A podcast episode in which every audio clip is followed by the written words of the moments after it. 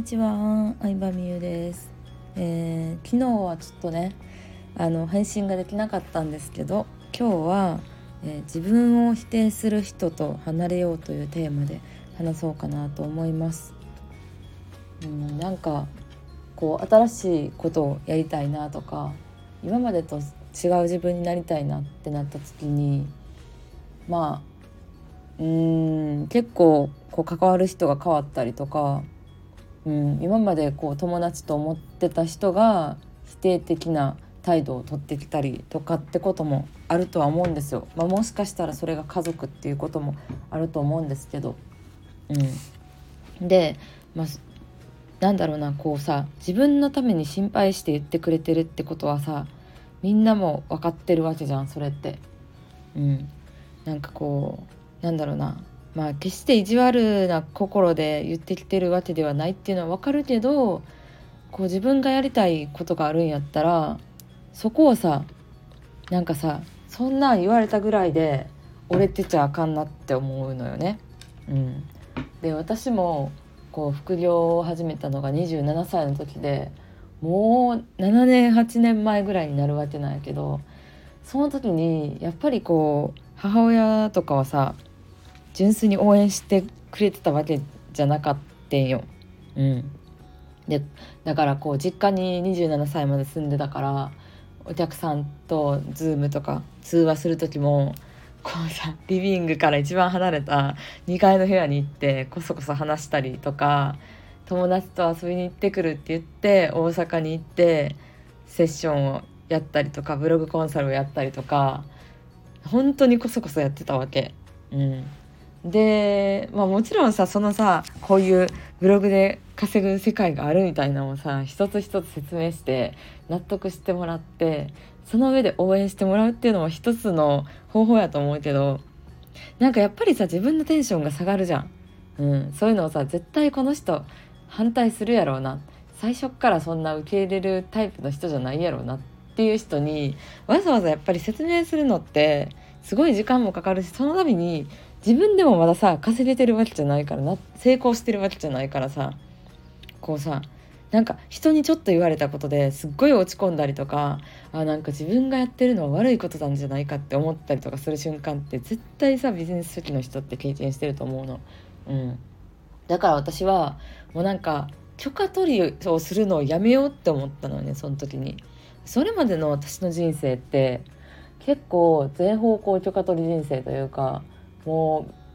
ううんとにかく嫌われることをめちゃくちゃ過剰に恐れてたし、うん、うんやっぱなんか家族とか親の言うことまあ会社の人とか上司と言うことは信じなあかんって思ってたし学校の先生とか。もう本当にこう真面目真面目やねん私。こんな配信してるけど。うん。これさメルマガ登録してくれた人はさ私の半生みたいな小説を配信してるからそれで知ってくれてるとは思うんやけどとにかくめちゃくちゃ真面目で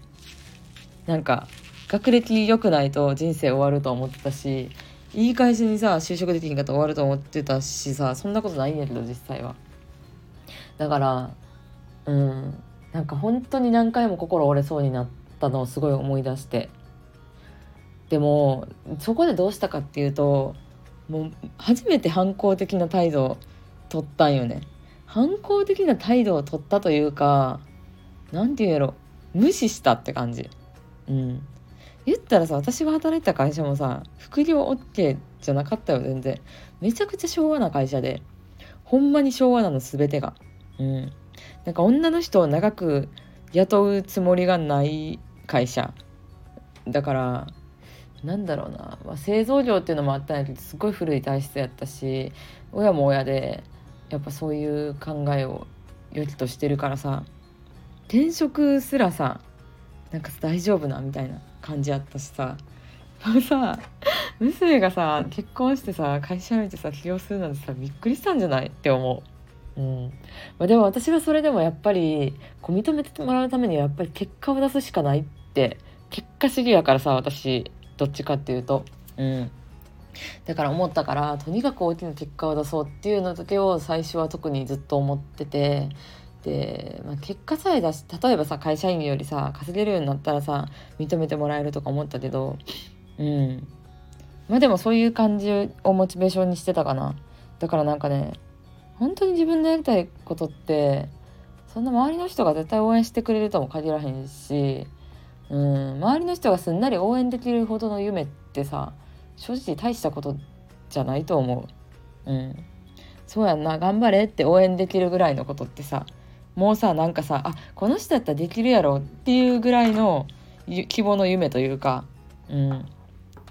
そうそうそう。この資格を取りたいと思ってるとか TOEIC 何点取りたいと思ってるみたいな簿記の資格取りたいと思ってるだったらさ頑張ってってさ純粋にさ応援してもらえるような夢ってさ多分その人やったらいけるやろうなみたいに思われてるぐらいのことや。ん。だからなんか人生を激変させる時って全員に納得してもらえるわけじゃないと思うから。ま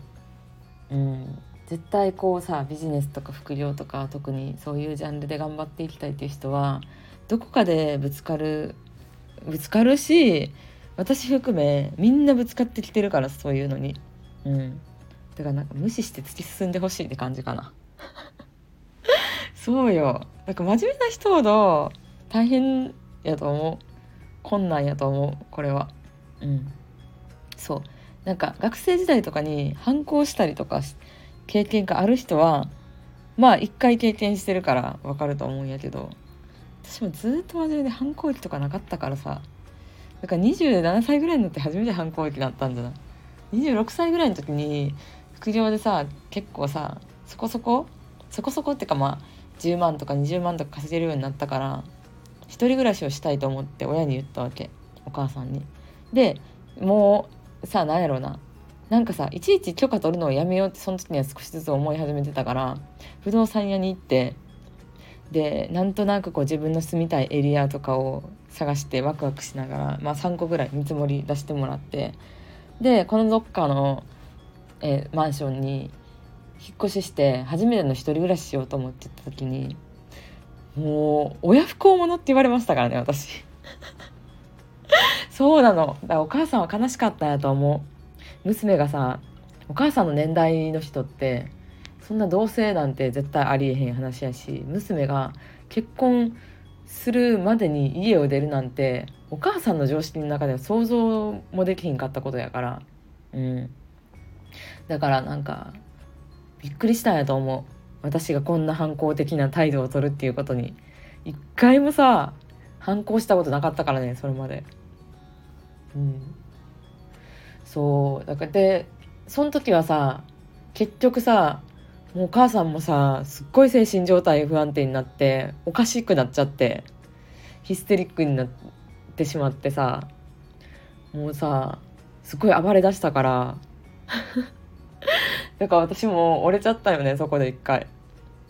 うん。なんか泣きそうこのこと思い出した。そう折れちゃったからだから私さでもさなんか悲しくてさ応援してもらえへんかったことも。すごい悲しかったけどもうこれは何やろうななんかもう折り合いをつけてでもなんとか私は家から出たい実家から出たいっていうのが正直あったからさ。うん実家にいるままやったらこのビジネスも絶対拡大していかへんしずっとこそこそズーム続いてるっていうのも嫌やったからさ、うん、だからさ私さ今の主人なんやけど、まあ、付き合ってる時に結婚したいっていう話をしたんよね。まあ、向こうも付き合って3ヶ月ぐらいで私と結婚したいっていうのをずっと言ってくれてたんやけど、まあ、結婚したら家出れるって感じやったからもうそれしかないなっていう感じでうん。そうやな。それで結婚したのも大きいかなって感じ。うん。でもやっぱり結婚してからめちゃくちゃビジネス伸びたからさ。うん。まあもちろんさずっとこう伸び続けたわけじゃなくてほんまに売り上げゼロになったりとか大変なこととかもあったんですけどうん。でも少なくともさ主人はさビジネスを否定に対して否定的なことを言ったりとか、まあ、そういうのは一切ない人やったからむしろすごいすごいって言っててくれたからやっぱ応援してくれる人と一緒にいるのすごい大事だなと思って。うん。そう。だからまあ、もしさ家族でさあんまり応援してくれてないなとか思ったらまあうん。SNS とかでも探していいと思う。一緒に頑張れる人。お互い応援できる人？うん。私はそんなにこうさ